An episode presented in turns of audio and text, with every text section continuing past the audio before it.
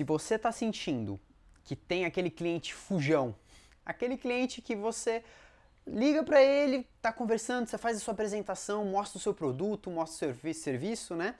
E ele fala: ah, vou dar uma olhadinha, depois eu volto. Ah, depois eu vou te dar a resposta. Ah, eu gostei bastante, mas eu preciso falar com meu sócio. Preciso falar com minha esposa, né? Preciso falar com meu marido.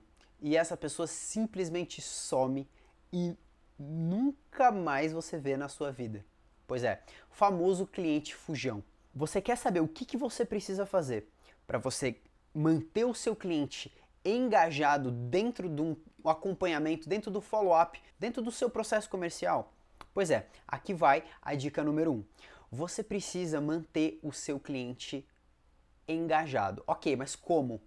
Você vai fazer isso gerando valor para o seu cliente. De que maneira?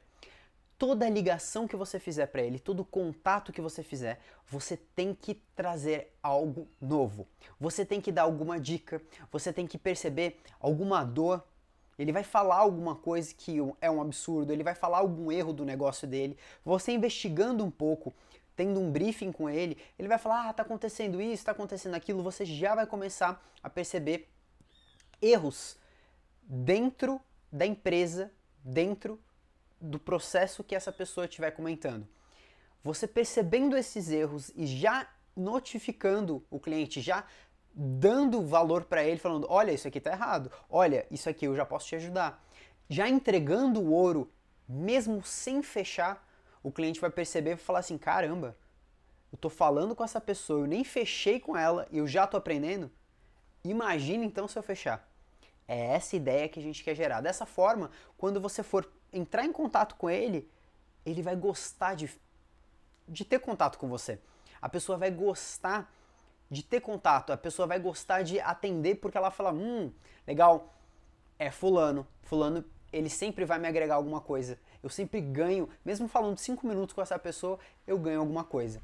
Então, todo ponto de contato que você tiver com seu cliente, agregue valor. Entregue ouro. Ah, não, não, Vitor, eu tenho medo porque isso aqui faz parte do meu projeto. Se você quer ganhar valor sem entregar ouro, você vai perder a venda. A ideia é você fazer o contrário.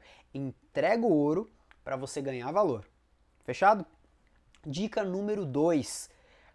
Tenha o controle na sua mão. Você precisa sempre saber qual é o próximo passo. Sempre qual é o próximo passo. Então, se você está fazendo um follow-up, um acompanhamento, o cliente ainda está decidindo se vai comprar ou não vai comprar o seu serviço, qual é o próximo passo? Você já sabe qual é o próximo passo? A pessoa fala: ah, não, não, eu vou ver aqui e te falo. Opa, se a pessoa fala, eu vou ver aqui e te falo, isso significa que o controle está na mão dela, ela que decide qual é o próximo passo. A ideia é que o controle esteja na sua mão. Você tem que saber qual é o próximo passo. Como que você vai fazer isso?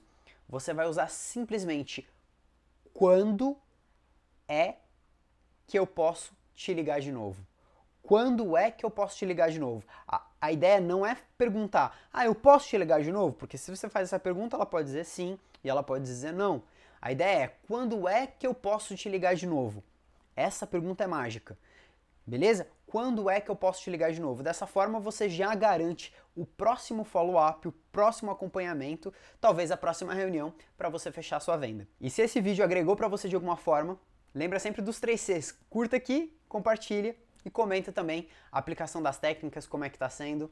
Fechado? Te vejo na próxima dica. Valeu!